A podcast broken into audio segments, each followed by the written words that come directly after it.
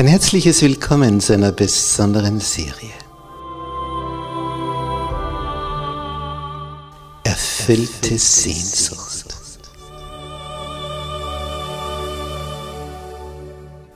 Die Welt der Bibel.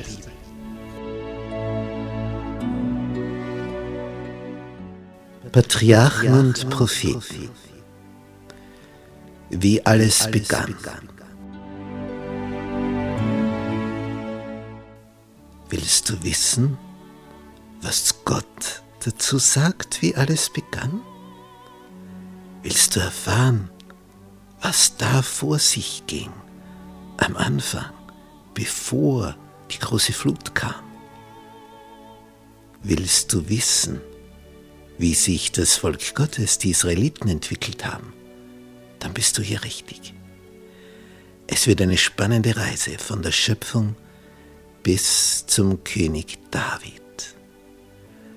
Eine Reise, wo wir eintauchen in die Welt der Vergangenheit, um die Zukunft zu begreifen.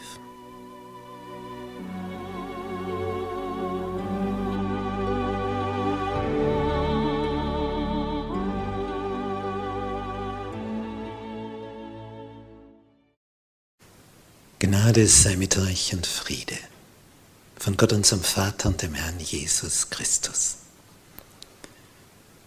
Ein herzliches Willkommen zu unserer Serie über Mose, den Mann Gottes. Heute Teil 21 vom Sinai nach Kadesh. Und dazu heiße ich auch herzlich willkommen alle Zuschauer und Zuhörer im Internet. Die Israeliten waren nun eine Weile schon am Sinai, dort in der Ebene davor gewesen. Sie hatten dort ihr Lager aufgeschlagen. Und dort am Sinai hatten sie die zehn Gebote empfangen. Der Abfall hatte stattgefunden mit dem goldenen Kalb, neuerliche Weihe, Hingabe. Und dort hatten sie die Stiftshütte gebaut, eingerichtet. Sie war eingeweiht worden. Das Volk hatte zusätzliche Rechtsordnungen bekommen, um die zehn Gebote besser zu verstehen. So war die Zeit vergangen. Ein Jahr ist schnell um. Sie hatten gelernt, nach straffen Ordnungen sich dort zu lagern, die Stiftshütte und um die Stiftshütte herum, um dieses Heiligtum die Zelte der verschiedenen Stämme. Jeder Stamm unter seinem Banner, unter seinem Feldzeichen. Strenge Ordnung. Ganz genau aufgeschlüsselt, wo welches Zelt steht. Es war nicht ein wildes Durcheinander.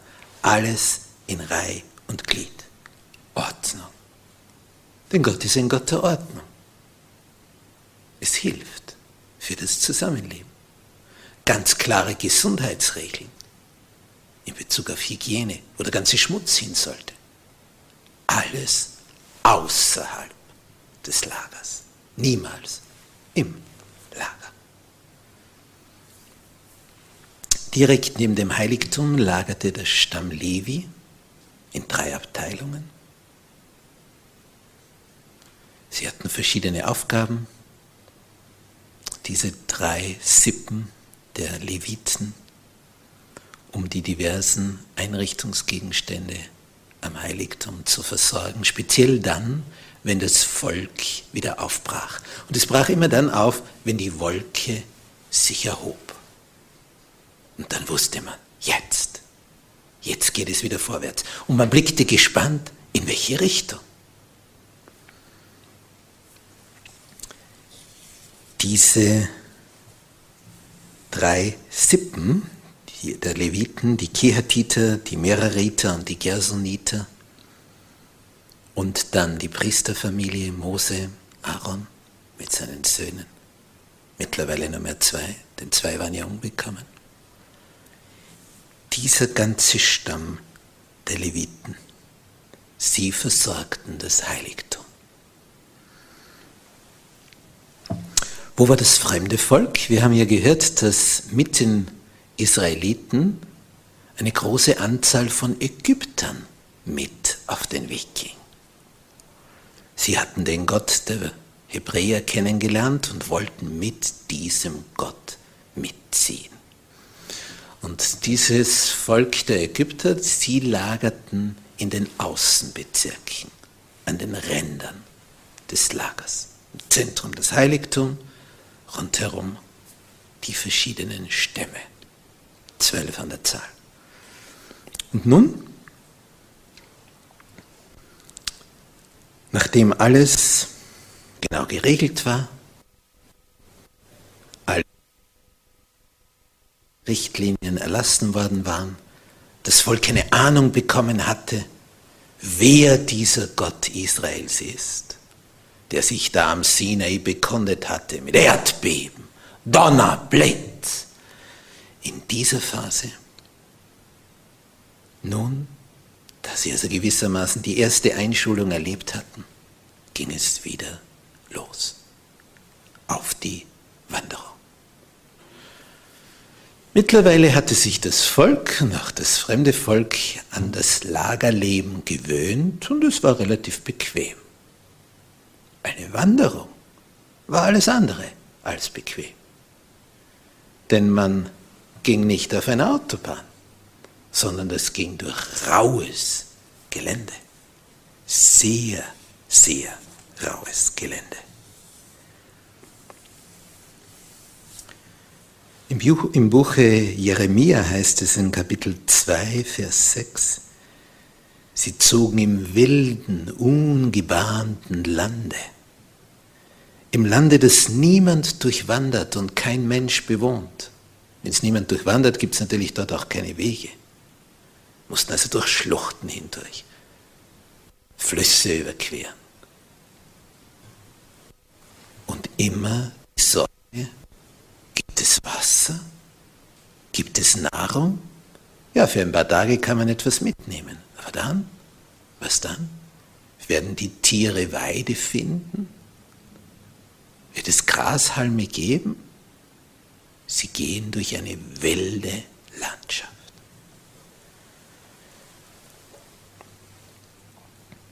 Im Buch Patriarchen und Propheten auf Seite 356 heißt es, als es voranging, wurde der Weg immer beschwerlicher. Nicht leichter, beschwerlicher wurde der Weg.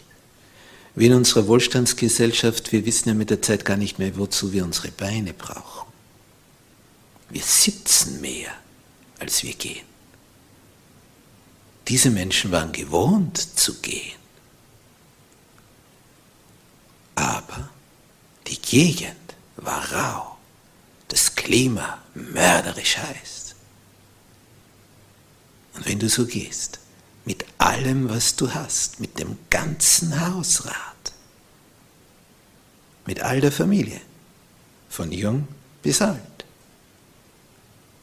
die Kamele bepackt, die Herden, Schafe, Ziegen, alles musst du zusammenhalten. Und da gehst du und gehst du. Ein riesiger Zug ganz vorne die Wolke, dann Mose und Aaron mit den Trompetern an ihrer Seite, die die Signaltöne gaben, damit das Volk wusste, wie und was und wann und wo. Die Bundeslade dicht hinter Mose und Aaron, die Priester, die sie trugen, die Kehatiter, waren verantwortlich für alles, was rund um die Bundeslade herum zu transportieren war. Die felsigen Bergschluchten, heißt es hier weiter, waren allenthalben gedrängt voll von Männern, Frauen, Kindern, von Tieren, Wagen und langen Reihen Großvieh und Kleinvieh. Dabei war es einfach unvermeidlich, dass sie nur langsam vorwärts kamen und mit Mühe. Und nach der langen Lagerzeit war die Menge auch nicht mehr auf Gefahren und Verdrießlichkeiten dieses Marsches eingestellt. Du schon einmal einen Tag marschiert? So mit allem drum und dran, allem Gebäck, allem, was du hast. Ja, wer von uns hat das gemacht?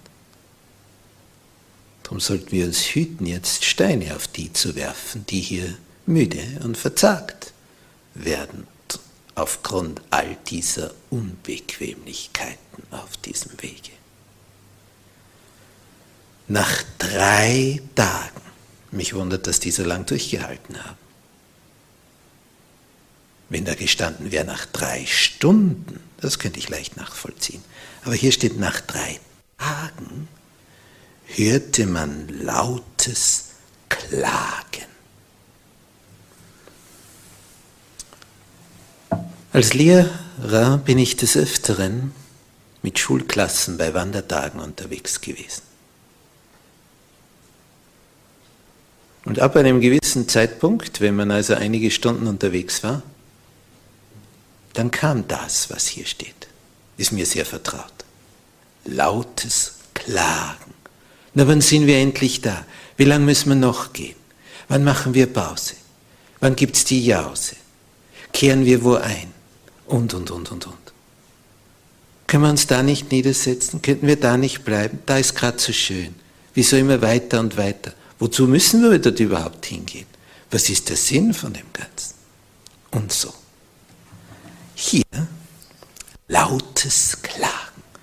Es kam aus dem fremden Volk, von dem viele noch nicht recht mit Israel verwachsen waren und die ständig einen Grund zum Kritisieren suchten. Kennt ihr solche Leute? Wenn du ihnen einen Grund zum Kritisieren wegnimmst, dann suchen sie verzweifelt einen neuen Grund. Denn das, worin ihr Leben besteht, ist kritisieren. Und man braucht immer einen Grund. Ja, jetzt gibt es Gründe genug. Drei Tage in der Wüste. Wenn das nicht ein Grund ist, um zu kritisieren und zu klagen und zu jammern und zu weinen und sich zu beschweren und zu murren, ja, gegen wen? Ja, gegen die Führung natürlich. Wie kann man denn hier entlang gehen? Was soll denn das bringen?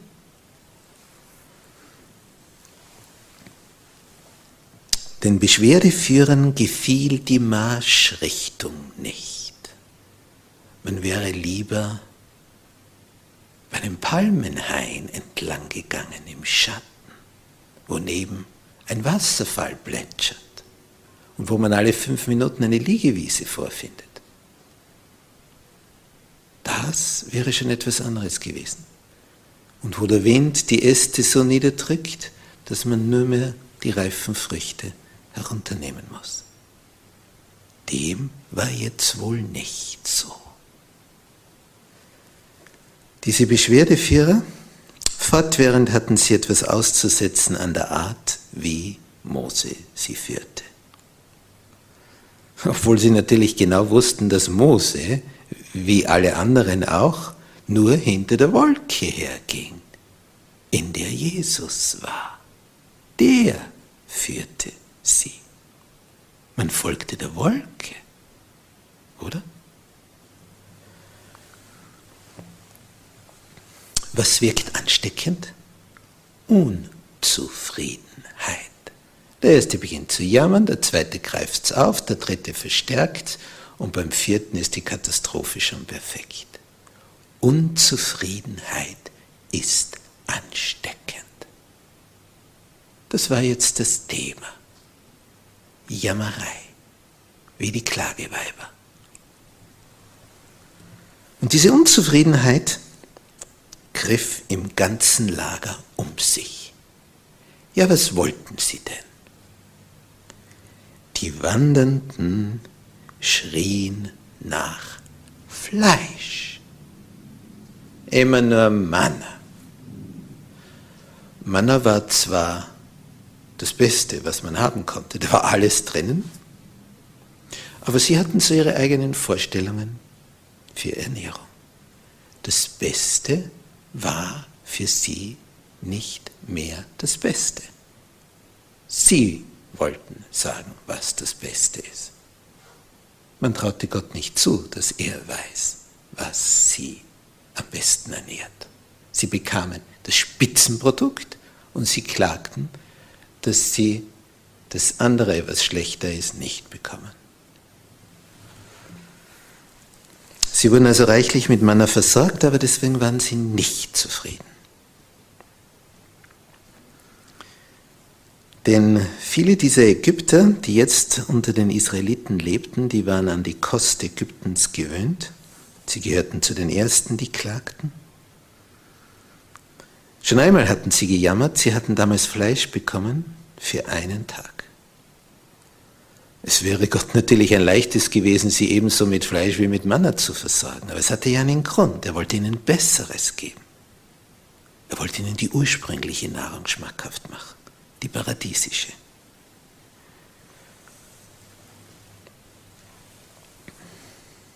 Die Früchte der Erde.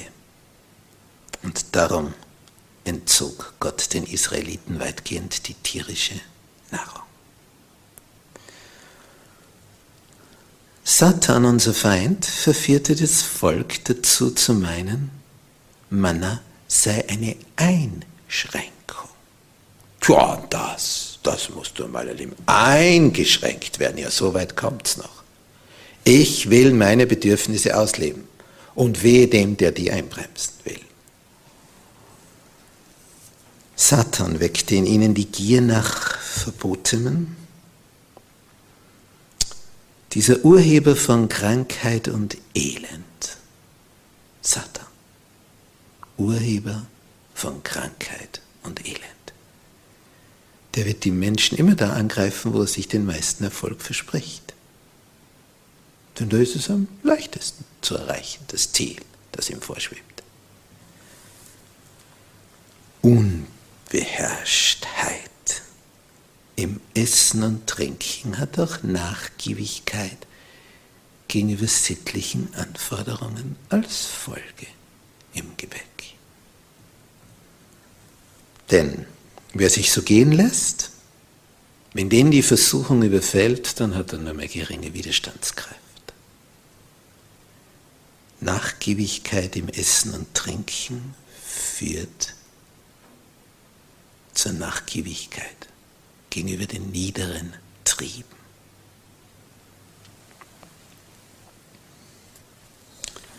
Was fehlte ihnen? Nicht das Fleisch. Es fehlte ihnen etwas anderes. Es fehlte ihnen der gute Wille, sich einer Sache zu fügen, nämlich den Beschränkungen und Forderungen Gottes. Der gute Wille fehlte.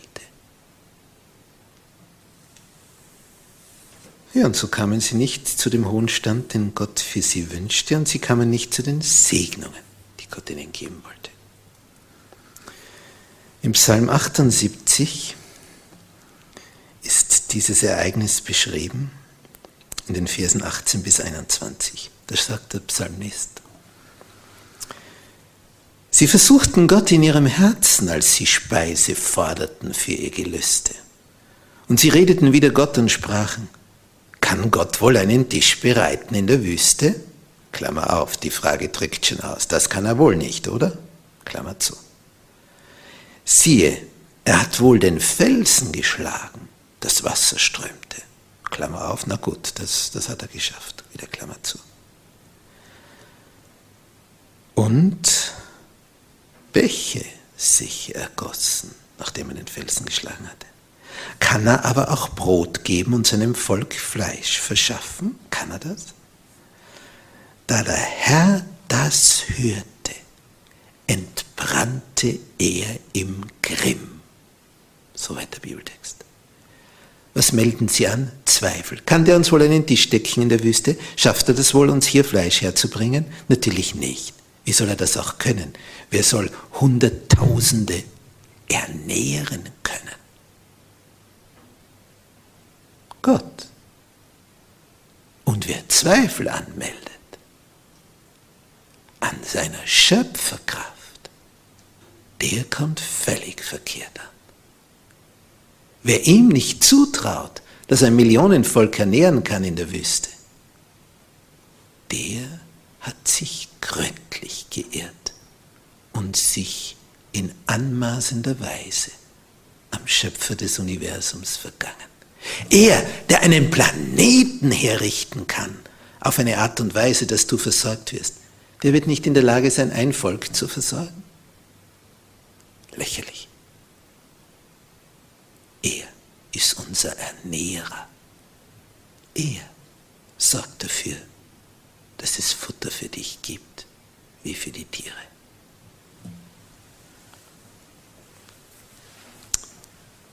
Aus dem Unglauben und aus der Unzufriedenheit entstand Murren. Aus dem Murren kam es zur Empörung, zum Aufruhr. Wir wollten was aufrühren, muss sich was ändern, da muss sich was tun. Gesetzlosigkeit machte sich breit und Gesetzlosigkeit führt zum Untergang. Ein Bibeltext, der das schildert. Viertes Buch Mose, Kapitel 11, Vers 1. Und das Volk klagte vor den Ohren des Herrn, dass es ihm schlecht klagte, dass es ihm schlecht gehe. Sie hatten Wasser, sie hatten Manna, in dem alles an Mineralstoffen und kräftigenden Mitteln drinnen war, die nötig waren, dass sie diesen Marsch schafften. Sie klagten, dass es ihnen schlecht gehe, obwohl sie in Fülle inmitten der Segnungen saßen. Wir hier in Mitteleuropa gehören zu den 10 Prozent, die ganz, ganz oben sind auf diesem Planeten. 90 Prozent der Weltbevölkerung geht es schlechter als uns. Wie viel Klagen habe ich da schon gehört? Wie schlecht es uns geht. Das Volk jammerte also, dass es ihm schlecht gehe. Wir sind in 4. Mose 11, Vers 1. Und als es der Herr hörte, entbrannte sein Zorn. Und das Feuer des Herrn loderte auf unter ihnen. Da kam eine Feuerwalze auf sie zu. Und wo fraß das Feuer? Es fraß am Rande des Lagers. Wer siedelt dort? Wer hat dort seine Zelte? Am Rande des Lagers? Das fremde Volk, die Ägypter, die mitgezogen sind mit den Israeliten. Nun, jetzt sind sie wirklich in Not, jetzt geht es ihnen wirklich schlecht, jetzt gibt es Tote. Da schrie das Volk zu Mose. Jetzt wissen sie, wo sie hingehen müssen. Beim Murren waren sie auch bei ihm. Und hier kommen sie auch. Und Mose bat den Herrn. Da verschwand das Feuer. War doch gut, dass man den Mose hat, oder?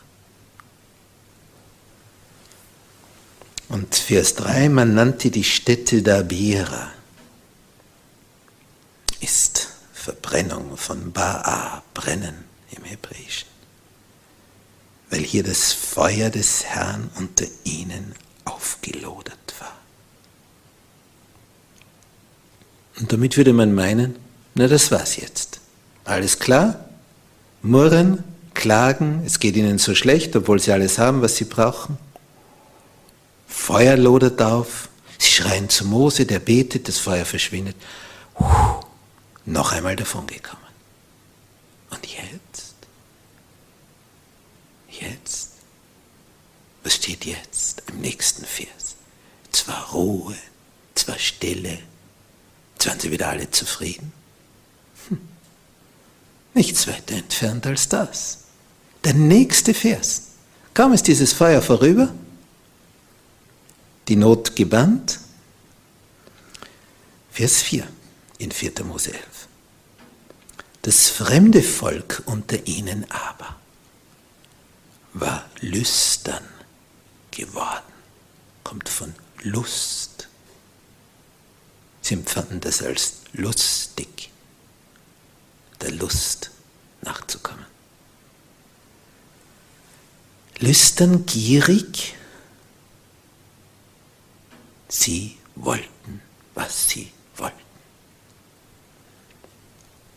Da fingen auch die Israeliten wieder an zu weinen und sprachen, wer wird uns Fleisch zu essen geben? Statt dass die Israeliten die Ägypter eingebremst hätten, ließen sie sich vom Klagen und Murren, von der Empörung der Ägypter anstecken und übernahmen das Thema. Wer wird uns Fleisch zu essen geben? In Ägypten hatten wir es. Hier? Hier?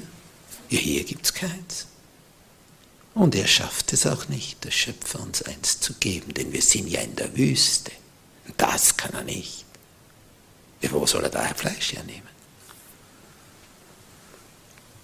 Was sagen Sie weiter? Vers 5. Wir denken an die Fische, die wir in Ägypten umsonst aßen, und an die Kürbisse, die Melonen, den Lauch, die Zwiebeln und den Knoblauch. Altertumsforscher in Sozialkunde finden hier einen traumhaften Vers. Da sehen wir, was die damals in Ägypten so alles angebaut haben, um es zu essen. Fische vom Meer, vom Nil, Kürbisse, Melonen, Lauch, Zwiebeln, Knoblauch. Da wird die Sache schmackhaft, würzig. Jetzt Manna, Manna, Manna. Was sagen Sie weiter? Vers 6. Nun aber ist unsere Seele matt. Die Seele ist also die Psyche. Das Innere ist matt. Denn unsere Augen sehen nichts als das Manna und davon waren sie satt.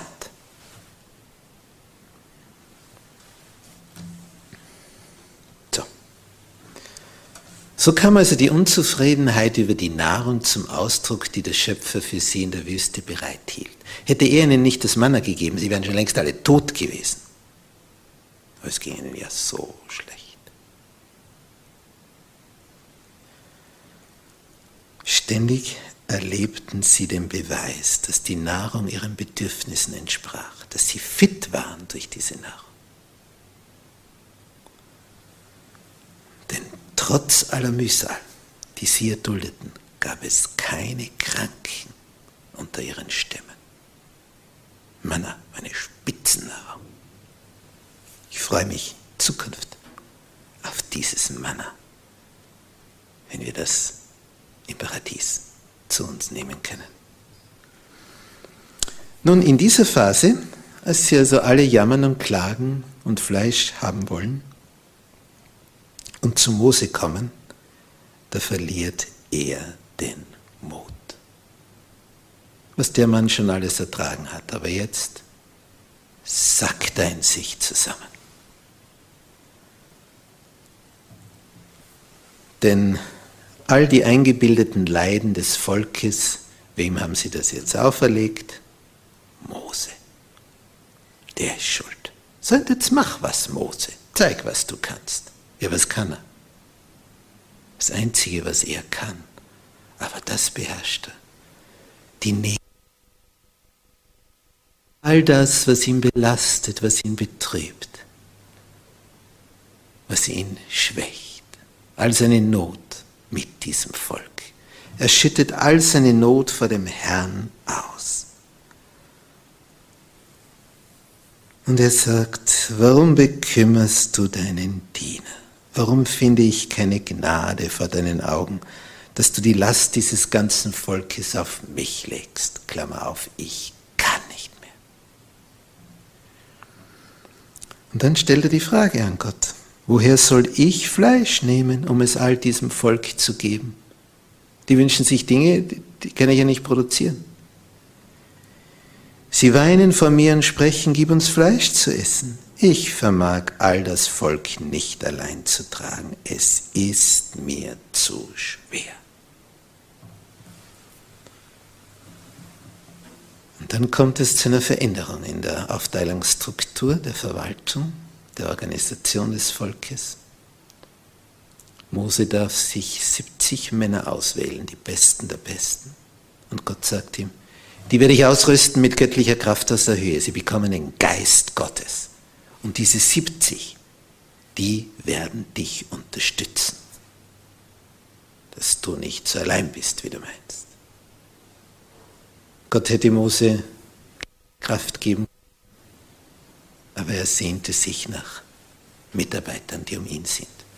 Und aufgrund dieser Veränderung, dass jetzt 70 Männer, der Rat der 70, als der installiert wurde, das hielt sich dann in Israel und wir erfahren zur Zeit Jesu noch immer von dieser Einrichtung.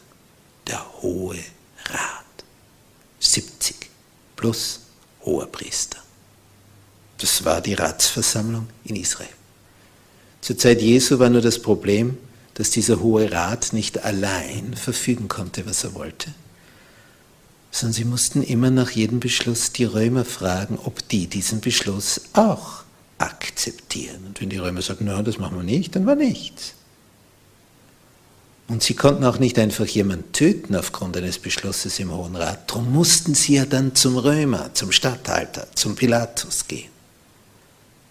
Und ihm sagen, so, bestätige bitte schnell unser Urteil.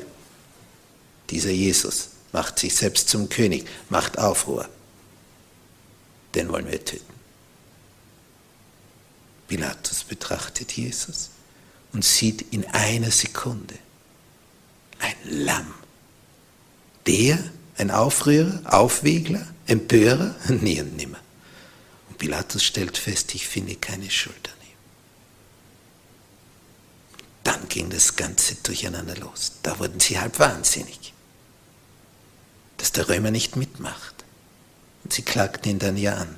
Wenn du da nicht das Urteil bestätigst, dann sind wir in Rom, dann schwärzen wir dich an beim Kaiser. Grund haben wir genug.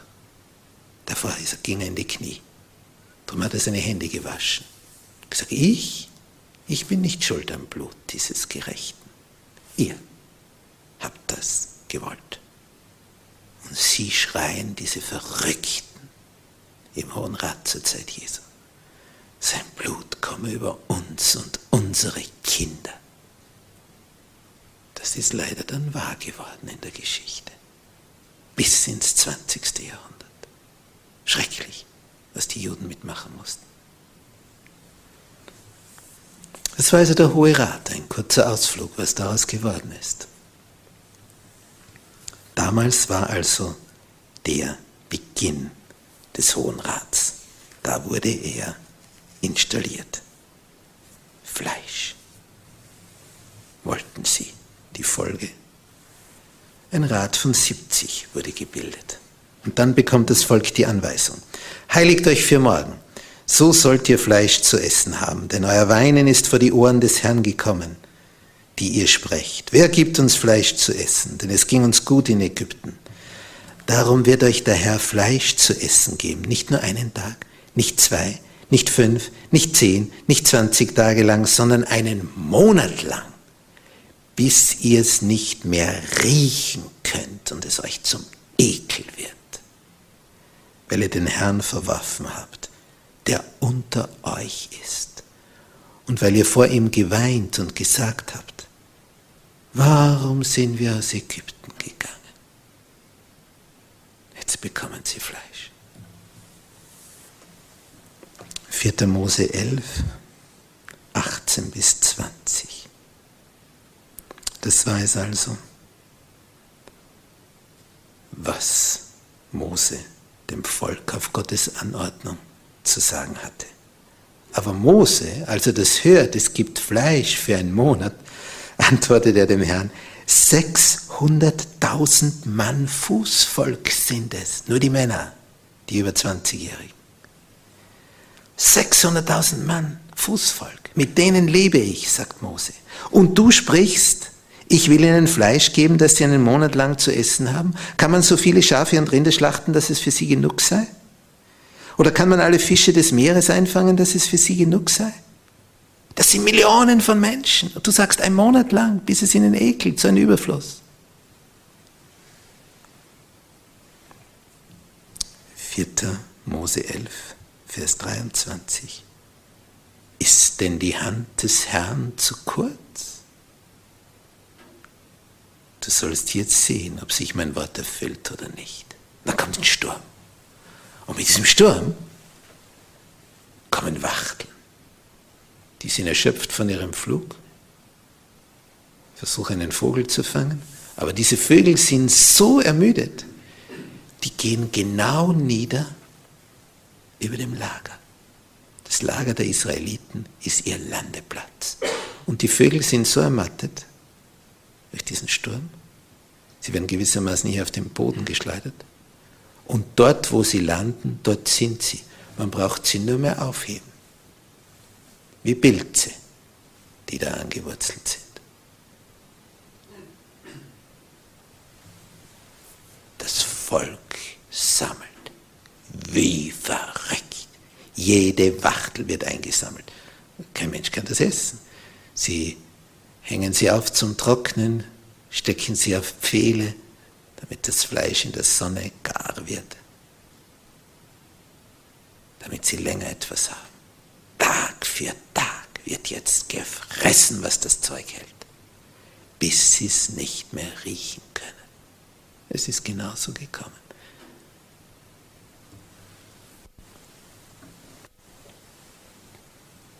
Für Gott ist es ein leichtes, ein leichtes, ein Millionenvolk in der Wüste mit Fleisch zu versorgen. Aber er wollte ihnen etwas Besseres geben. Sie wollten es nicht. Sie wollten, was sie haben wollten. Sind wir anders? Denk nach über dein Leben. Was dir Gott gegeben hat und was du willst. Und vielleicht haben wir so manches Mal mit unseren Bitten Gott so in den Ohren gelegen. Dann gab es uns. Hat's geholfen? Wäre vielleicht das, was er für uns vorgesehen hat, nicht doch besser gewesen? Es fehlt dem Volk der gute Wille, sich den Fügungen und Beschränkungen des Herrn zu fügen.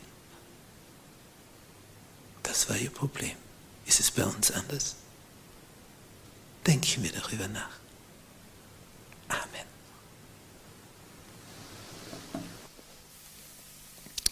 Unser Vater, der du im Himmel bist,